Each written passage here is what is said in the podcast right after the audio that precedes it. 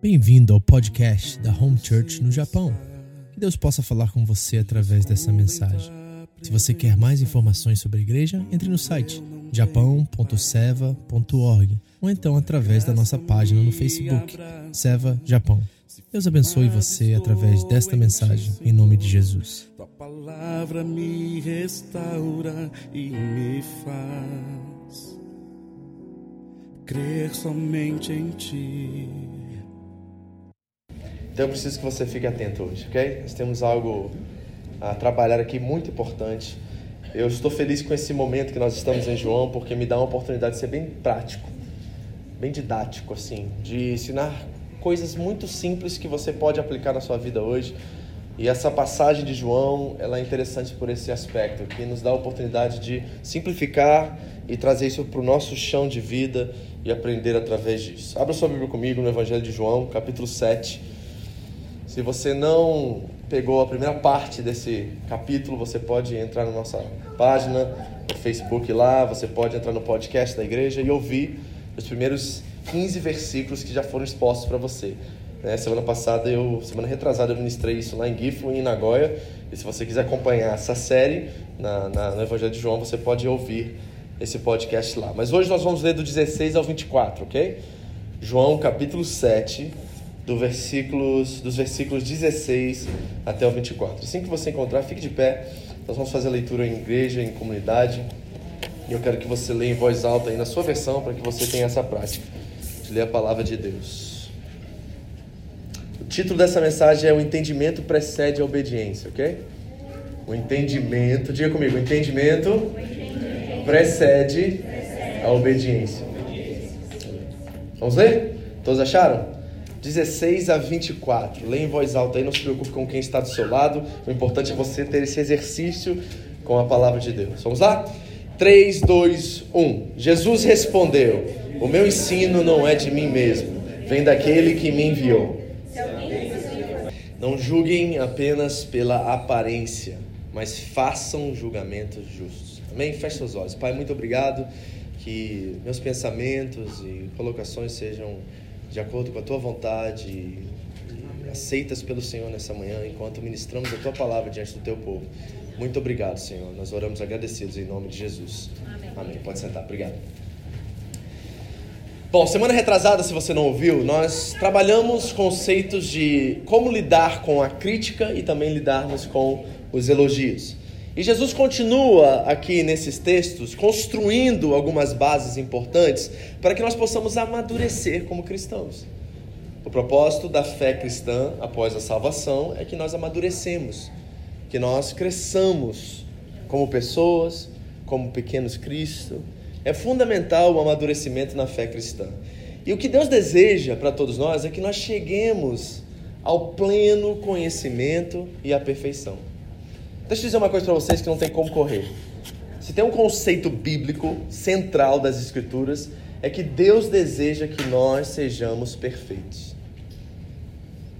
É difícil ouvir isso, não é? Porque nós reconhecemos as nossas limitações, na é verdade. Ninguém aqui pode, com ousadia e até firmeza, dizer eu sou perfeito. Lógico que nós sabemos que isso é impossível, mas não há dúvidas nas Escrituras que Deus deseja que nós sejamos perfeitos. Agora, existe uma diferença enorme entre ser perfeito e ser perfeccionista. Sabe disso, né? Você reconhece essa diferença? Ser perfeito é um alvo a desejar. É olhar para Cristo e tentar de alguma forma imitá-lo, tentar de alguma forma é, copiar suas atitudes, copiar sua forma de ser. Mas o conceito de perfeccionismo ele é doentio. Deus não deseja que nós sejamos perfeccionistas porque Ele reconhece as nossas limitações. Então, deixa eu já dizer aqui claramente, eu vou mostrar isso nas Escrituras para vocês. Deus deseja que sejamos perfeitos, mas não deseja que, nós, deseja que nós sejamos perfeccionistas. Amém? Deixa eu mostrar isso para vocês. Mateus 5,48, por exemplo, Jesus diz assim: Portanto, sejam perfeitos, como perfeito é o Pai Celestial de vocês. Palavras do Senhor Jesus. Pegou? Sejam perfeitos, como é perfeito o Pai Celestial de vocês. Agora, essa palavra perfeito no original é muito interessante, é a palavra telios, no grego.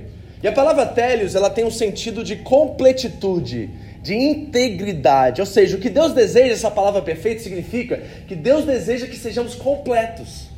E para você ser completo, você tem que passar tanto por conquistas, vitórias, né, que os seus suas virtudes floresçam, mas também por tribulações, por desertos, por vales. É necessário você passar pelas duas coisas para que você seja completo. Quando o salmista diz que nós vamos passar pelo vale da sombra da morte, é necessária essa passagem para que nós sejamos íntegros, completos em tudo. Mas há um desejo na Bíblia que nós sejamos perfeitos. É isso que Deus deseja. E essa palavra telios, ela é novamente replicada pelo apóstolo Paulo. Por exemplo, em Colossenses capítulo 1, 28, ele diz assim: Nós o proclamamos, Cristo ele está dizendo, advertindo, olha o propósito dele como apóstolo, advertindo e ensinando cada um com toda sabedoria, para que apresentemos todo o homem telios. Olha o propósito, ensinando, advertindo com sabedoria, para apresentarmos a Deus. O propósito do apóstolo Paulo é apresentar os seus discípulos a Deus perfeitos, télios, completos, íntegros, que apresentemos todo homem perfeito em Cristo. Que coisa maravilhosa isso. Então nós precisamos entender que há um desejo no coração de Deus que você seja perfeito. Você vai conseguir isso? Jamais. Mas esse desejo precisa ser um alvo a prosseguir, a caminharmos todos os dias. Isso é necessário. Agora, abra comigo a sua Bíblia em Efésios capítulo 3, rapidamente. Vamos ver ainda mais de forma ampla esse conceito. Efésios capítulo 3, do 14 ao 21. Eu vou investir um pouquinho de tempo nessa introdução, porque esse sentido de perfeição necessário é, e não só necessário é, mas que pede para que nós também tomamos uma postura diante disso. Como nós nos tornamos perfeitos? Essa vai ser a pergunta daqui a pouco. Mas olha Efésios 3, 14 a 21, acharam? Acompanhe a leitura comigo, diz assim o texto. Por essa razão, Paulo orando, ok? Ajoelho-me diante do Pai, do qual recebe o nome toda a família nos céus e na terra. E olha a oração dele.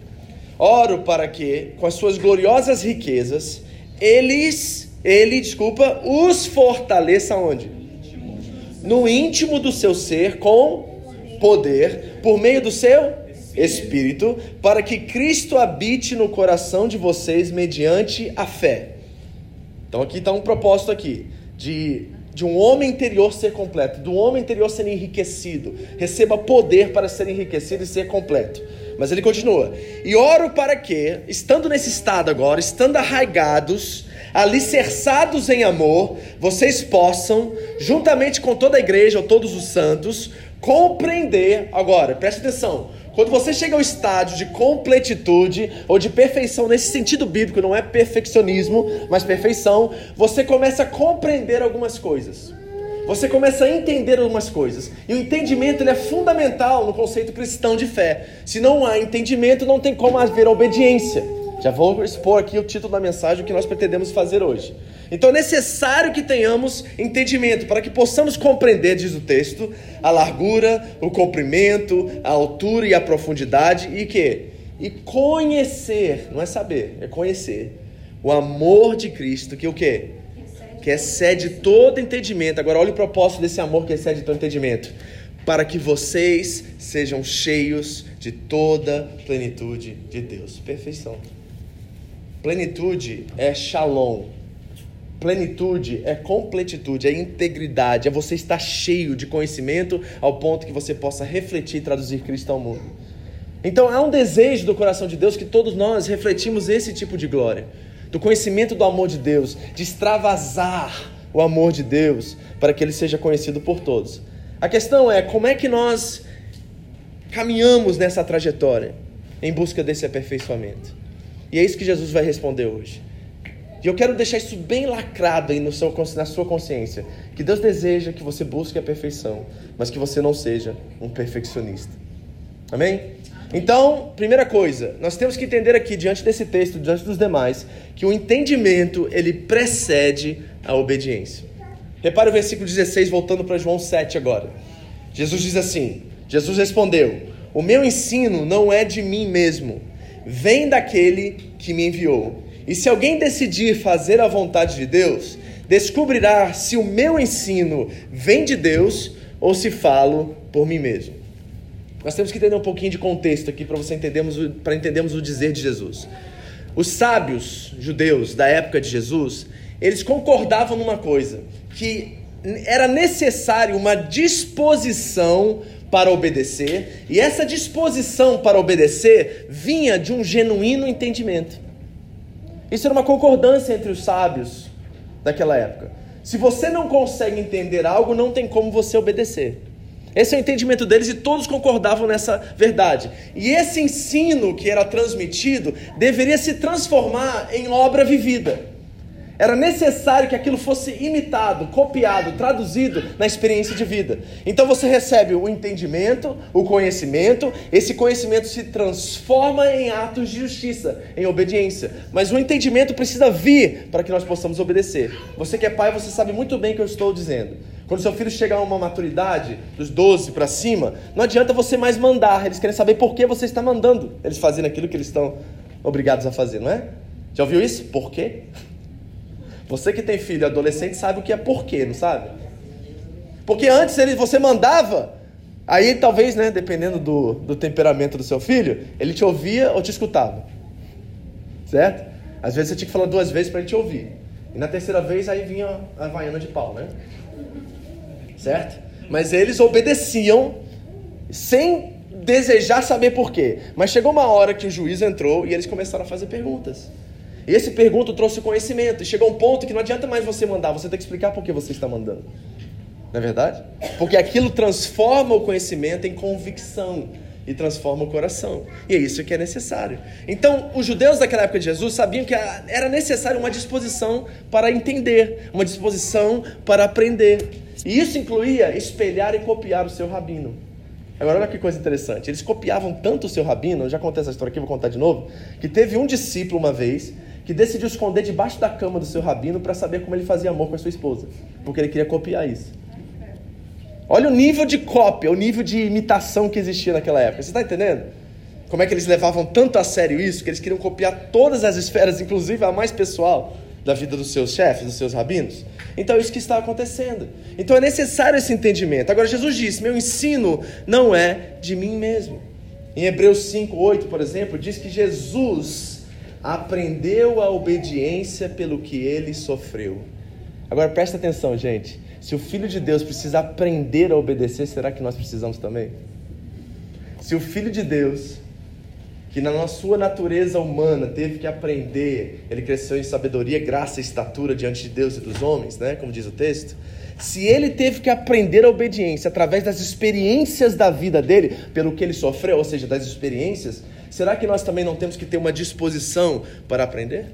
Eu acho que quanto mais nós precisamos disso, na é verdade? A questão é: estamos dispostos a aprender? Estamos dispostos a investir tempo no aprendizado, no discipulado, no ensino? Porque se você vai viver uma vida de obediência, e isso é a máxima cristã, você precisa primeiro saber por que você obedece.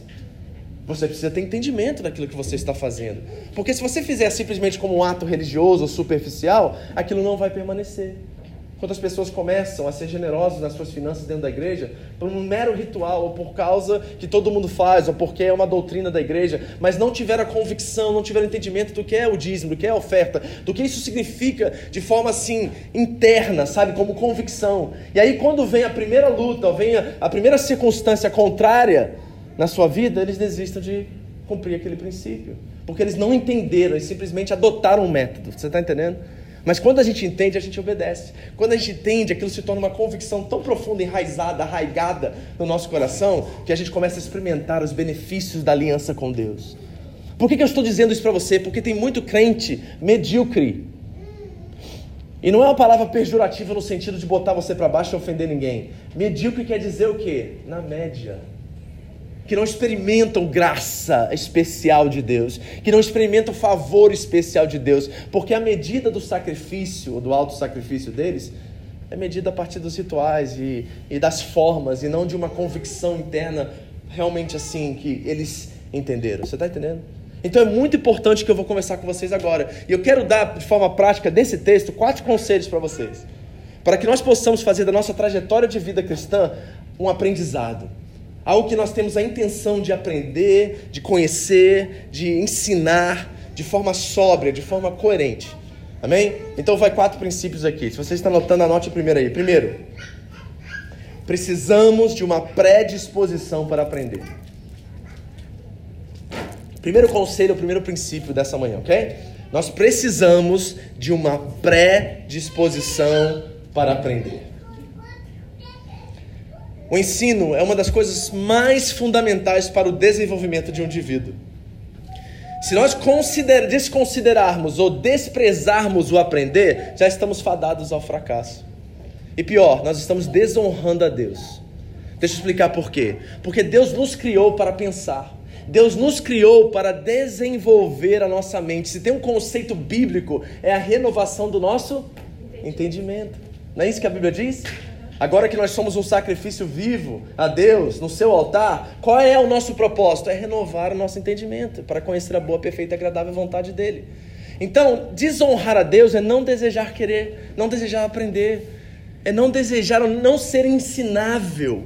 Nós precisamos entender que Deus é um ser pensante, Deus é uma pessoa. No, na, no conceito cristão de Deus, de divindade, Deus é uma pessoa inteligentíssima, o máximo da inteligência o máximo de uma criatura que uma criatura pode ser, e ele nos criou a sua imagem e semelhança, ou seja, você é um ser pensante, você é um ser inteligente, você tem o atributo da criação em você. Você que é pai e mãe sabe muito bem disso, você criou.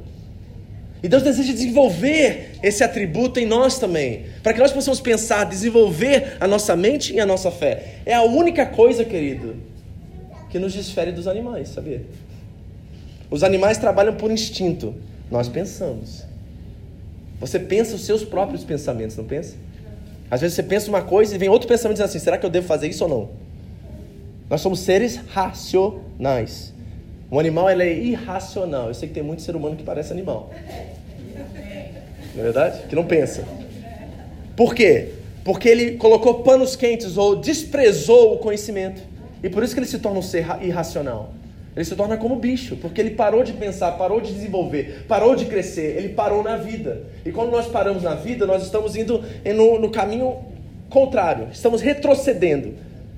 Retrocedendo a nos tornar animais e não seres à imagem e semelhança de Deus. Então, se Deus é um ser criativo, pensante, Ele deseja que nós também sejamos assim. Agora, eu fui estudar sobre isso, né? E estudar sobre ciências e a, a, ciência do ensino, a ciência do aprendizado e como isso é importante. Escute só. Um estudo sobre memória e a ciência do conhecimento revelou que a nossa memória é construída através de processos e não como uma gravação de vídeo, mas uma rede de associações que são feitas através de inúmeras experiências. Não adianta apertar REC e achar que você vai gravar tudo na sua cabeça. É a repetição de experiências que leva você ao conhecimento e à convicção daquilo que você crê. É quanto mais você está envolvido com o ensino, envolvido com o aprendizado, envolvido com as pessoas, tendo experiências nessa área de conhecimento, é que você desenvolve uma fé madura e desenvolve a capacidade de pensar mais. Ou seja, a relação disso com o ensino é que você não pode guardar novas memórias como você arquiva os arquivos do seu computador, por exemplo. Não funciona assim. Você precisa integrá-las mediante o que você já conhece e as coisas novas e as velhas, elas interagem entre si. É necessário experiência, é necessário estar envolvido. É por isso que domingo é tão importante, porque aqui é a base onde você leva conhecimento para aplicar na sua vida durante a semana. Por isso que é muito importante nós ouvirmos a palavra, aprendemos, para que nós possamos desenvolver nossa fé e aplicá-la nos nossos relacionamentos, na nossa família, no nosso trabalho e etc. Outra coisa que os estudiosos dizem é que para você se tornar um especialista em alguma coisa, você precisa no mínimo de 10 mil horas daquilo. 10 mil horas fazendo aquilo. É a partir desse momento, na, no minuto 10 mil e um, é que você acabou de se tornar um especialista daquilo que você está estudando. Eu fico perguntando, né? Quantas horas você tem investido no seu relacionamento com Deus? E quando é que você vai se tornar um especialista nesse relacionamento, de você conhecer o seu Senhor, conhecer o seu Pai? De uma forma íntima, profunda, que possa te ajudar a lidar com as situações da sua vida. O que, que isso revela? Que é necessário uma predisposição, queridos, para aprender. E não só aprender, atualizar conhecimento. Gente, hoje nós estamos na, área, na, na, época da tecnologia, não é? Todo mundo aqui pode entrar na Unip, pode entrar, sei, em outra faculdade aí na sua cidade. Você pode adquirir conhecimento, tem cursos grátis. grátis na internet de escolas como Oxford, Harvard, um monte de escola oferecendo cursos online grátis que você pode adquirir mais conhecimento. Nós estamos vivendo nessa época e muitos de nós estamos travados, parados, sem entendimento, sem conhecimento e não desenvolvemos não só a nossa vida como pessoas, mas também a nossa fé. Quantos cursos, seminários estão aí grátis na internet que você pode entrar e conhecer melhor a Deus? Quanto conteúdo essa igreja provê para você, para que você possa mergulhar, entender melhor e conhecer melhor a Deus? Deixa eu dar um exemplo para você entender isso. Nos anos, no século 18, 17 por aí, havia muitas expedições né, de navios para todos os cantos da Terra. Começou essa época de navegações pelo mundo. E o que acontecia é, não tinha Google Maps, né, gente? Não tinha mapa montado naquela época. O que acontecia é que os capitães, os, os capitães e os marinheiros, eles iam viajando semanas e voltavam com desenhos das regiões onde eles navegaram. E eles desenhavam aquilo, traziam, colocavam num arquivo em algum lugar, onde todos os outros marinheiros e capitães pudessem ver, e na próxima viagem aquele local, aquela pessoa levava aquele mapa. E toda vez que uma viagem acontecia, eles atualizavam aquele mapa. Mas tinha um capitão específico, ele era muito arrogante, e ele achava que conhecia todos sobre os mares. E ele nunca checava as atualizações do mapa.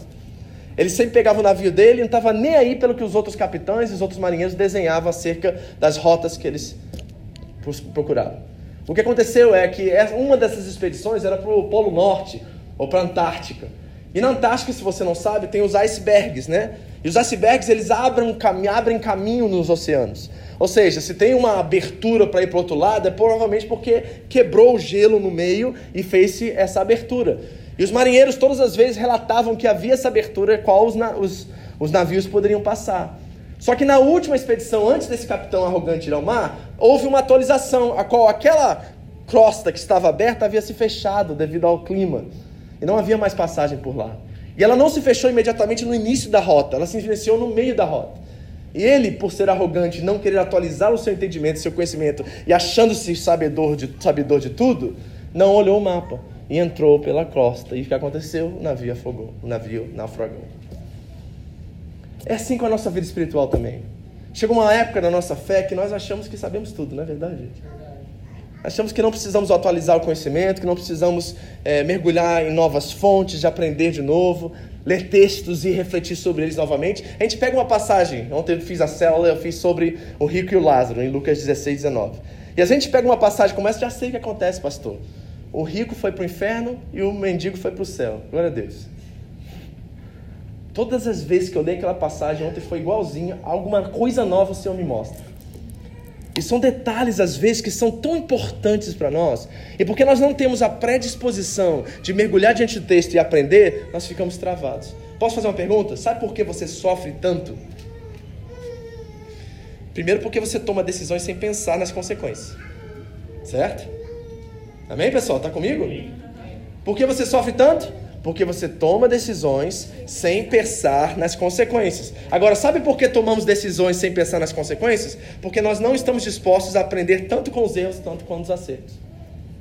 Nós não queremos aprender com as experiências da vida. Nós queremos algo mastigadinho, bonitinho, micro-ondas na nossa frente. Certo? Nós somos essa geração que nós queremos tudo mastigado e tudo muito fácil. Mas não é assim. Ontem o pessoal estava compartilhando da dificuldade que eles tiveram quando eles chegaram no Japão 25, 30 anos atrás. O Jean e a Rosana compartilhando quantas vezes se perderam na estrada porque tinha um mapa desse tamanho no colo do, do passageiro e tinha que procurar as rotas, não tinha sinalização como tem hoje, e eles se perdiam inúmeras vezes, ficavam irritados porque eles saíam de casa para se perder. Hoje não tem como você se perder. Se você só se perde se você não entende das coisas. Não é verdade? Eles falaram assim: não tinha um tradutor numa prefeitura, pastor. E eu não falava nem um pingo de Nihongo, e eu tinha que me virar com sinais, com gestos. Não tinha Google Tradutor, gente. Você imagina a sua vida sem tradutor do Google? Como é que você ia sofrer? Era assim. E sabe de uma coisa? A gente se empenhava mais a conhecer, não empenhava? A gente procurava mais. Ele me disse assim: eu comprava aquele dicionário, pastor, verdinho e amarelo, que tinha aqui no Japão. Só que a gente não conseguia lidar com ele porque as palavras a gente não conhecia, então a gente tinha que pesquisar e tinha todo esse, esse esforço para conhecer, para aprender. Hoje é fácil, né? Quer fazer um bolo de chita? Receita para bolo. Pá, tá tudo lá. Só, só chamar a pessoa até vir na sua casa fazer, se você quiser. Não é assim? E por isso nós estamos mais burros. Vamos ser sinceros. A tecnologia melhorou e nós nos tornamos mais burros. Porque a gente não sabe de nada. A gente, tudo que a gente sabe fala assim, olha na internet. Não é? Alguém faz uma pergunta para você, procura no Google. O Google é quase Deus pra gente, né? Não é assim? Pois é, porque nós não estamos dispostos a aprender. Então, primeira coisa, você precisa de uma pré-disposição para aprender. Diga essa pessoa que está ao seu lado. Agora, segunda coisa que é tão importante quanto a primeira, você precisa decidir querer. Ponto 2. Você precisa decidir querer. Olha Jesus aqui no versículo 17. Olha as palavras de Jesus. Jesus disse: Se alguém decidir fazer a vontade de Deus, descobrirá, tem recompensa. Se alguém decidir fazer a vontade de Deus, aí vem recompensa. Descobrirá se o meu ensino vem de Deus ou se falo por mim mesmo. Jesus está nos prometendo que se nós buscarmos conhecer a Ele e aprender dele, nós descobriremos a boa, perfeita e agradável vontade de Deus. Diga assim a pessoa do seu lado assim: ó, tudo na vida é uma decisão. É ou não é? Você está aqui no Japão por quê? Porque você decidiu vir contra tudo e contra todos. Você está aqui, meu irmão. Foi uma decisão que você tomou. Teve um monte de gente que achou você louco. Teve um monte de gente que não concordou com a sua posição. Mas você decidiu ver, enfrentou um país de uma cultura, de uma língua, tudo diferente e você está aqui. Alguns de vocês nem Nihongo fala em casa. Que loucura isso, gente. Isso é uma loucura. Imagine isso. Olha só que, que pessoa decidida você é. E Deus está nos dizendo, a promessa dele é que se nós buscarmos, se nós decidirmos querer fazer a vontade dele e conhecê-lo, com certeza, ele nos ajudará, ele nos se revelará a nós e nós teremos mais entendimento para lidar com as situações da vida. Provérbios 8:17 diz assim: Amo os que me amam e os que me procuram me encontram. Amo os que me amam e os que me procuram me encontram. O que, que está implícito aqui? Você acha? Se você não procurar? Quem procura acha. Quem procura acha. Jesus disse isso também, não disse? Aquele que bater, a porta vai se abrir. Não é isso? Aquele que procura acha. Então, há uma necessidade que nós decidamos a procurar, a buscar. Salmos 25, 14. O Senhor confia os seus segredos aos que o temem e os leva a conhecer a sua aliança. Salmos 25, 14. O Senhor confia os seus segredos aos que o temem e os leva a conhecer a sua aliança. É uma decisão querer conhecer, é uma decisão querer aprender, é uma decisão estar predisposto a isso. É uma decisão, amém? Terceiro conselho: precisamos vigiar contra as distrações. Então, primeira coisa, preciso de uma predisposição para aprender, preciso decidir querer aprender, mas eu preciso também vigiar contra as distrações. João 7, ou 18. Aquele que fala por si mesmo busca a sua própria glória. Mas aquele que busca a glória de quem o enviou, este é verdadeiro. Não há nada de falso a seu respeito. Escute essa frase do C.S. Lewis que eu achei fantástica. Ele diz assim: Se nos deixarmos, estaremos sempre à espera de alguma distração ou outra para terminar antes que possamos realmente chegar ao nosso trabalho. As únicas pessoas que conseguem muito são aquelas que querem tanto conhecimento que as procuram enquanto as condições ainda são desfavoráveis. Condições favoráveis nunca chegam. Pegou? Aquelas pessoas que conseguem muito são aquelas que querem tanto conhecimento que as procuram enquanto as condições são desfavoráveis, porque condições favoráveis nunca chegam. Se você esperar ficar pronto para aprender, você nunca vai aprender. Se você esperar um ambiente perfeito, não, pastor, agora eu estou decidido, vou estudar a Bíblia, vou aprender, e aí você marca 5 horas da tarde, É o horário santo em casa, consagrado, ninguém mexa, nenhuma, nenhum vento bata na minha porta, que nada me atrapalha agora. Aí você vai lá, entra no quarto, bota o ar-condicionado, coquinha do lado, abre a Bíblia, tá preparado, criou o um ambiente, você tá lá, agora é a hora, 5 horas, 5 às 6 eu vou me dedicar a aprender a conhecer a Deus, a ter palavra, a ter relacionamento com Ele. Aí tá lá sentado, deu 10 minutos, você começa a pensar na lavanderia que você tem que fazer, a roupa que você tem que lavar, aí você tem que pensar que tem que fazer janta quando o marido chegar, aí daqui a pouco entra a criança no quarto. Mãe, vamos brincar. Pai, quero fazer isso. Ah, me dá, tô com fome. Aí aqueles, aquela uma hora de consagração se tornou dez minutos. E aqueles dez minutos não foi suficiente para você reter nada. E você vai continuando vivendo a sua vida dessa forma. Você foi distraído por algo e você permitiu que aquela distração fosse o seu fracasso. Nós temos que ter cuidado contra as distrações. E o fato é, o que o texto está nos revelando, é que nós somos a nossa maior distração. Você pegou? Você viu o que Jesus disse? Aquele que fala por si mesmo busca a sua própria glória. Ou seja, nós somos nossa maior distração. Não adianta você colocar a culpa na rotina, não adianta você colocar a culpa no trabalho, colocar a culpa nos afazeres. Nós somos a nossa maior distração.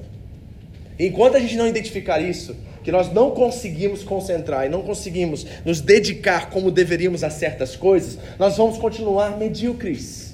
Nós vamos continuar enfrentando a vida sem recursos. E aí nós vamos viver frustrados ou decepcionados com Deus e decepcionados com os outros. Porque nós não adquirimos entendimento e, e recurso suficiente para enfrentar a vida com maturidade. Nós não desenvolvemos a nossa fé. E para isso há uma necessidade de uma predisposição, uma necessidade de querer. E nós precisamos vigiar contra as nossas próprias distrações. Nós somos aqueles que mais distraem a nós mesmos. Por exemplo, nós dizemos que colocamos o reino em primeiro lugar, mas isso não é verdade. Ele está em segundo, em terceiro. E aí nós vamos ao quarto da oração pedir a Deus que Ele faça a vontade dele em nós. Ou que Ele nos ajude a lidar com certas situações quando o reino de Deus não é prioridade para nós. E nós precisamos reconhecer isso urgentemente. Essa é a verdade, gente. O reino de Deus está em segundo, terceiro, quarto lugar na nossa vida. Nós não, e eu falo o reino de Deus, não é igreja, entenda isso não é, é, prática religiosa, é um entendimento de que o Evangelho ele é personificado em mim. Eu sou o Evangelho ambulante e tudo que a minha vida é e todas as decisões que eu tomo, meu trabalho, tudo que eu faço precisa ser filtrado por essa verdade. Essa é a verdade que norteia todas as decisões de tudo que eu sou. Ele não é um coadjuvante na minha vida. Ele não é um acessório que eu acrescento, ou uma agenda, ou um apontamento que eu acrescento à minha agenda. O reino de Deus é aquilo que norteia todas as nossas práticas de vida, todas as nossas atitudes, todas as nossas decisões. E só quando isso acontece é que ele se torna o primeiro lugar. Por exemplo, deixa eu ser bem prático nisso. Vou comprar um carro novo. Por quê? Ah, porque eu preciso de mais espaço para ir para a praia. Amém, querido, que bom.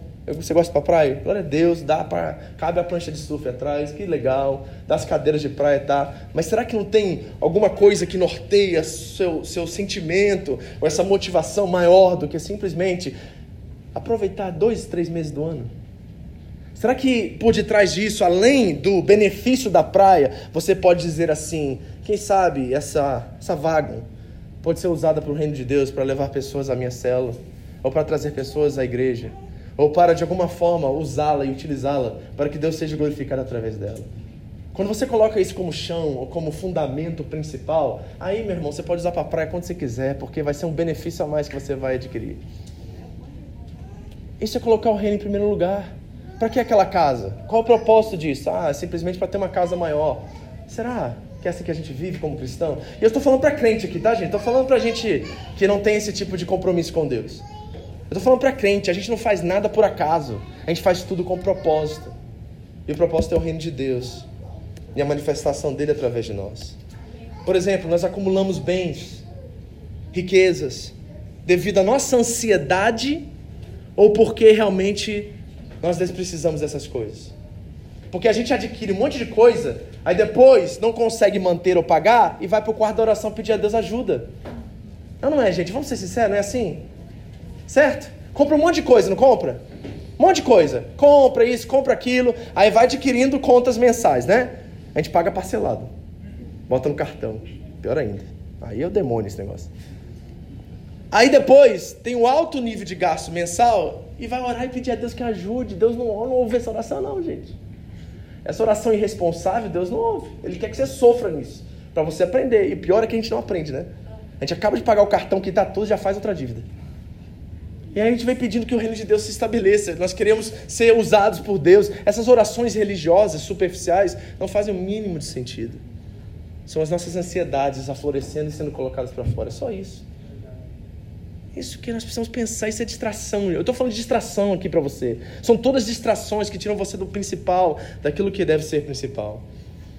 Amém?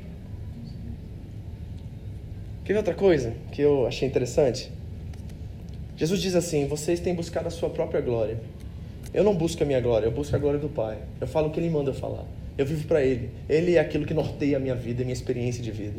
Mas vocês não, vocês buscam a sua própria glória. E eu fico olhando para mim, agora eu vou falar de mim, mas se encaixa aqui, tá? Se você se considera um seguidor de Jesus Cristo. Que muitas das vezes eu tenho usado a própria religião como com jargões ou clichês evangélicos para aliviar minha consciência. Só isso. Porque é exatamente isso que esses homens fizeram com Jesus. Você reparou? Olha o que Jesus diz a eles no versículo 19: Moisés não deu a lei a vocês? No entanto, nenhum de vocês lhe obedece, porque vocês procuram matar-me. Ou seja, preste atenção. Eles queriam matar com respaldo na lei o legislador. Reparou isso? Eles queriam matar com respaldo na lei aquele que criou a lei. Olha que coisa incoerente, olha que coisa terrível isso. Usando a lei contra o legislador, de forma errada, hipócrita, equivocada. Por quê? Porque a religião para eles era a máxima da vida deles, é o que eles queriam, a forma de ser, os métodos, os rituais, né? Tudo isso falava mais alto do que uma consciência em Deus, do que uma vida vivida em Deus. Nós temos essa tendência como cristãos, nós somos religiosos, nós temos que admitir isso. E enquanto não admitimos isso, nós vamos continuar vivendo superficialmente, vamos continuar vivendo de domingo a domingo, vamos continuar fazendo da fé cristã uma coisa e não uma vida, um estilo de vida. Nós usamos para isso, para aliviar nossa consciência o tempo todo. Isso é perigosíssimo, queridos. Porque Deus tem filhos. É isso que Deus ama. Deus ama filhos. Deus não tem pessoas aí. Deus tem filhos. Ele ama filhos e Ele quer que nós vivamos assim. Quarto e último conselho. Precisamos nos interessar mais pelas coisas de Deus. Primeira coisa, preste disposição para aprender. Segunda coisa, quem lembra? Decidir querer. Decidir querer. Terceira coisa, vigiar contra distração. a distração. Terceiro, se interessar mais pelas coisas de Deus. Sabe por que esses homens que Jesus está falando não obedecem? Porque eles não são interessados. Não interessa a eles obedecer. Porque obedecer é ir contra o próprio coração deles é ir contra as estruturas que eles criaram de domínio, de poder, de manipulação. Eles não obedecem porque não interessa, não traz benefício para eles. E muitos de nós vivemos a fé cristã assim: se não tem benefício para mim, não me interessa. Se não tem um, um uso prático, direto, imediato na minha história, na minha vida, eu não quero. Eu não quero tomar vacina, eu quero remédio que resolve a minha situação. Não é assim, gente. Olha como é que as igrejas estão cheias, lotadas de gente. Se você for no Brasil, vai visitar você ver. É uma coisa de outro mundo. Nós fomos numa rua em São Paulo que tinha mais de 10 igrejas no mesmo quarteirão. E tinha duas porta com porta. E as duas no domingo com o megafone na rua chamando os crentes, chamando as pessoas. É uma coisa de outro mundo isso. De outro mundo. Nós somos assim, hoje nós estamos assim. Nós estamos interessados naquilo que nos convém e não naquilo que Deus quer para nós. E isso é muito importante nós pensarmos, porque se não nos interessa, o que, que nós estamos fazendo? Vamos ao texto, 20 a 24 agora. Olha o que eles dizem. Gente, Jesus tem muita paciência, não tem? Imagina Deus ouvir assim: você está endemoniado. Imagina o Filho de Deus, o Deus encarnado, ouvir de religioso, sem noção, ignorante, soberbo, você está endemoniado. Foi exatamente isso que disse a multidão a ele.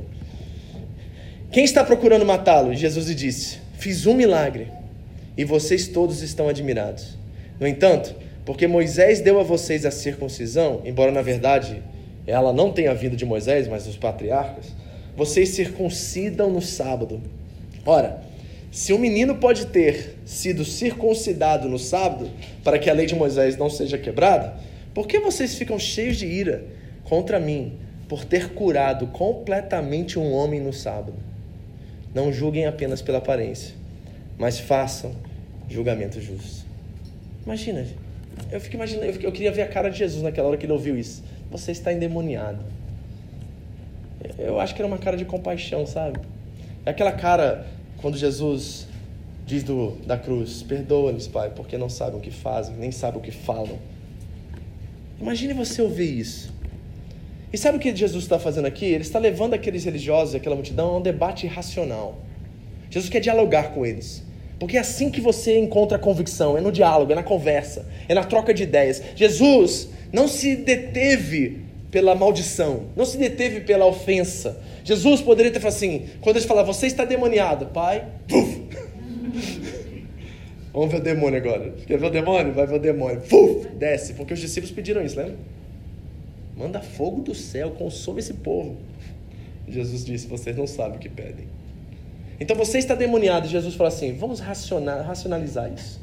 Vamos trocar ideia. Vamos ver se eu realmente sou alguém endemoniado ou sou sou alguém que vem de Deus. Olha, olha a paciência, olha a compaixão, olha o espírito de Cristo, de diálogo, de conversa, de trocar ideia. É isso que nós precisamos ser como cristãos, gente. Independente com quem for, de qualquer seita, religião lá fora, seja o que for, esteja disposto a dialogar, esteja disposto a entender o outro lado, tenha empatia, se coloque no lado do espírita, do católico romano, do budista, do shintoísta. Ouça o que eles têm a dizer e quem saiba Deus possa te dar luz naquele dizer e redimir aquilo para que a pessoa possa ver como Deus vê as coisas. Jesus está disposto a dialogar e dialogar é um exercício de ensinamento, é um, é um exercício de aprendizado. E essa, essa, esse mundo hoje, essa era nossa, agora ninguém quer dialogar. Eu vou falar nisso, não ia falar nisso, mas veio à mente agora. Eu fiquei horrorizado com os xingamentos e as ofensas e as maldições que foram lançadas contra os jogadores da seleção brasileira essa semana. Meu Deus, o que, que é aquilo? É um jogo de futebol e o cara tá mandando o cara pro inferno porque ele não tocou a bola correto.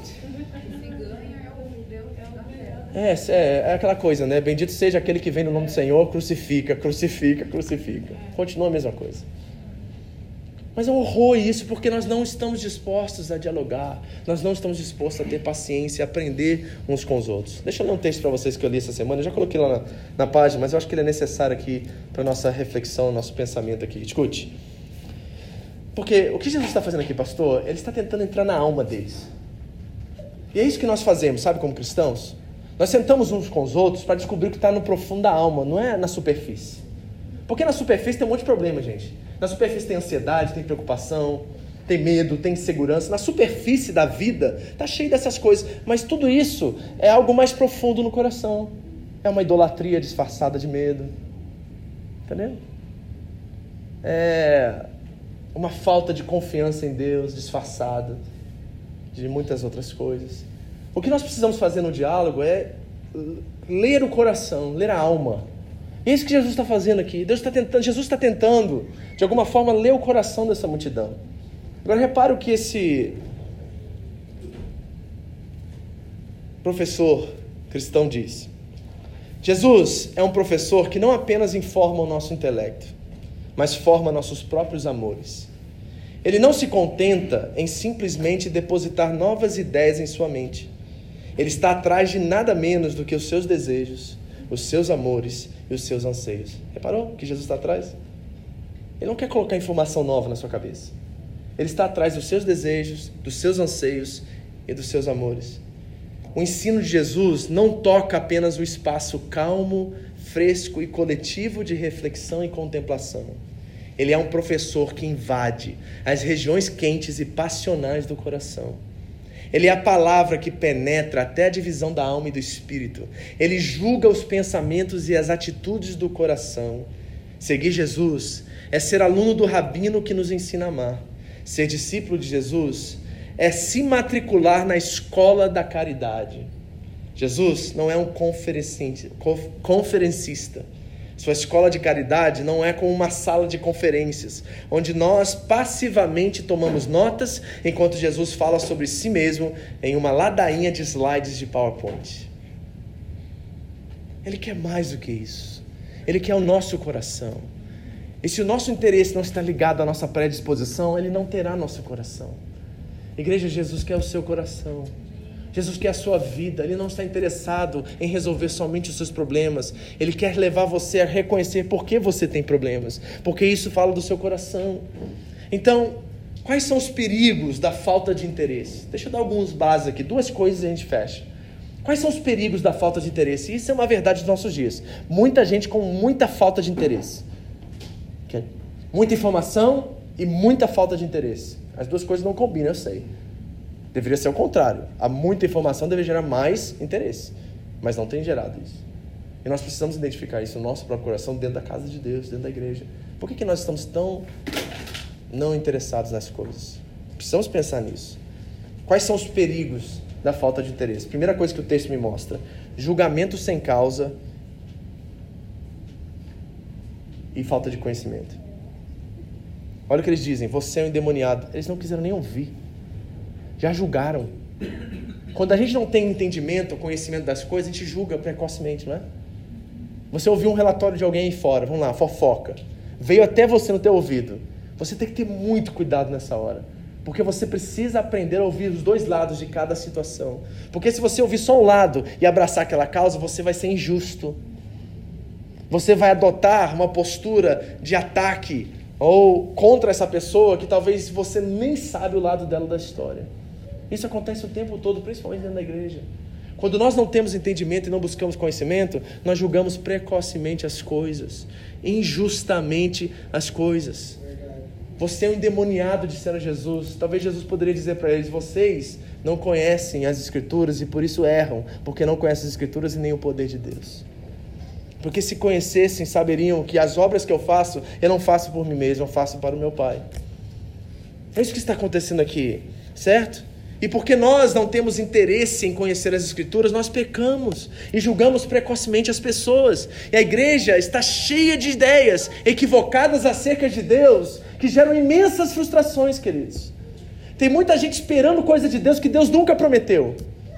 Um monte de encontro no pastoreado, um monte de gente com expectativas irreais acerca da pessoa de Deus. Deus prometendo coisas para elas que eu nunca ouvi na minha vida. Nunca li num texto bíblico. Essas promessas não existem. Elas são simplesmente projeções das nossas ansiedades. Só isso. Quer ver um exemplo prático? Um solteiro chegar para mim, Deus prometeu me dar um marido. Aonde? Me diz o texto agora porque eu quero usá-lo. Deus não prometeu dar marido a ninguém, dar esposa a ninguém. Ninguém, queridos. Isso é uma das coisas boas da vida, o casamento. Mas não é uma coisa necessária. Você não precisa ser casado para sobreviver, você sabe disso, né? Tem gente que pensa contrário, na verdade. Se não fosse casado, sobreviveria.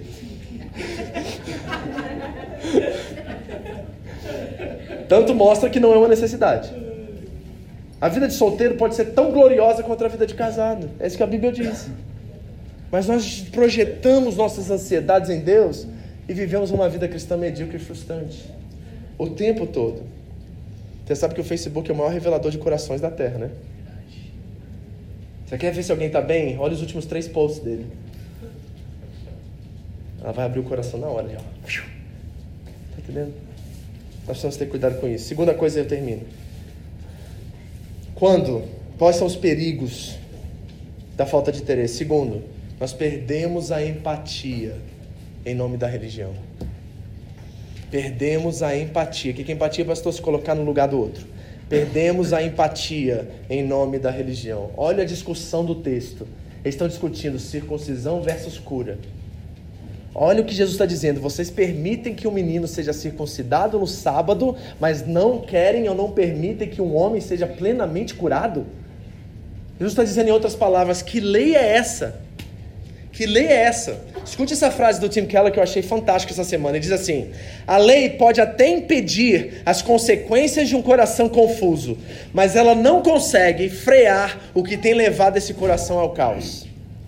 Ouviu? A lei pode até impedir as consequências de um coração confuso. Ela pode até impedir as consequências de um coração confuso. Um jovem rebelde, você impõe a lei não deixa ele fazer aquilo, aquilo pode impedir ele de ter consequências piores. É verdade. Mas isso não muda o coração dele. Pode botar as cercas que você quiser, mas se não houver entendimento que gera convicção, ele vai voltar e vai pular a cerca uma hora. Talvez não vai ser morando com você, mas quando ele for para o mundo, ele vai fazer isso. Porque ele não aprendeu com a experiência, ele simplesmente obedeceu a uma regra. Tá entendendo? Então o que ele diz aqui? Que a lei pode até impedir as consequências de um coração confuso, mas ela não consegue frear o que tem levado esse coração ao caos. Enquanto o nosso coração não nascer de novo, não tem como nós obedecermos a Deus. E enquanto nós não tivermos entendimento para nascermos de novo, nós não podemos ser salvos. A fé vem pelo ouvir. Ouvir implica entender. Estão ouvindo, queridos? Eu estou falando de coisas seríssimas com vocês. Porque você está sentado talvez aqui hoje achando que vai para o céu. E não entendeu que a vida cristã não é sobre ir para o céu, é sobre o céu estar aqui. E viver como se o céu já fosse uma realidade. Porque a vida eterna começa agora, não começa após a morte. E talvez nós estamos experimentando o inferno, mas vivendo, achando que nossos pés estão no céu. Essa realidade precisa mudar imediatamente. Imediatamente. Onde está seu coração? Você está predisposto a aprender? Mais que conteúdo você tem, querido? Ninguém pode reclamar de conteúdo aqui nessa igreja. Você tem muito conteúdo todo dia. Todo dia você tem alimento espiritual. Ai, eu não consigo ler a Bíblia. Vai ler o texto então. Ah, eu não consigo ler. Vai ouvir. Aplicativo. Quer te dou. Você ouve a Bíblia, você não precisa ler. Ouve. Não tem desculpa, vamos ser sinceros. Vamos parar com as desculpas e vamos ter uma predisposição para aprender, porque eu quero que você cresça.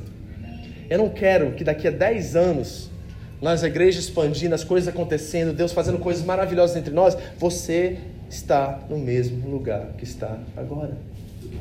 Vamos ser sinceros, vamos fazer um exercício aqui, tá? Feche seus olhos 30 segundos. Olhe para si cinco anos atrás. Olhe para si cinco anos atrás. Faça uma reflexão, não precisa dizer nada, faça uma reflexão sincera agora. Você está melhor hoje do que você estava cinco anos atrás? Você cresceu espiritualmente? Você se tornou um crente melhor? Graças a Deus. Você está mais maduro na fé? Você lembra aquelas pecuinhas que você fazia lá atrás? Você faz hoje?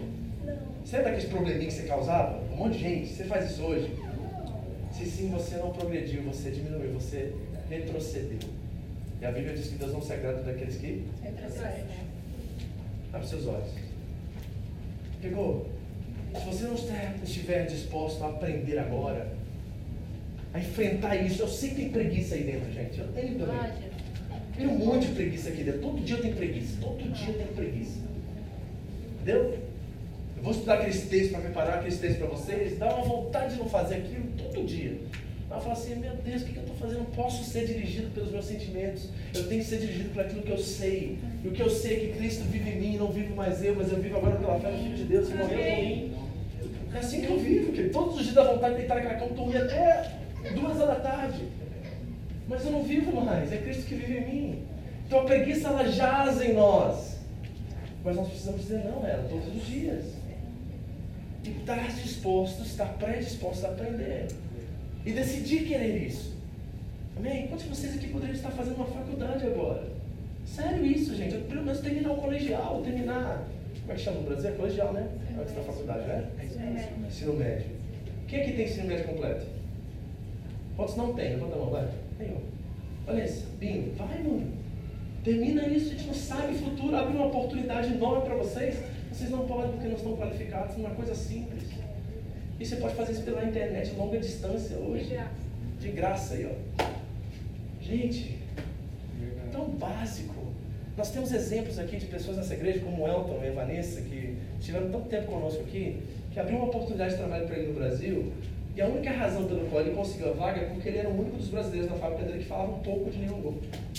O cara estava no Brasil ganhando não sei quantos mil a hora como supervisor da fábrica que foi nova, que foi aberta lá na região onde ele vive. Tiraram ele daqui e mandaram ele para lá, porque o cara que falava Nihongo um pouquinho.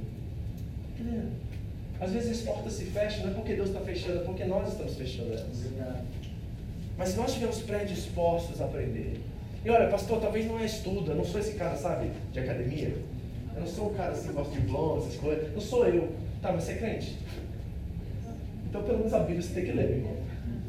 Porque senão não se considera crente. Vai buscar outra religião, assim, uma religião bem flu-flu, entendeu? Você fica paz e amor só meditando o dia inteiro.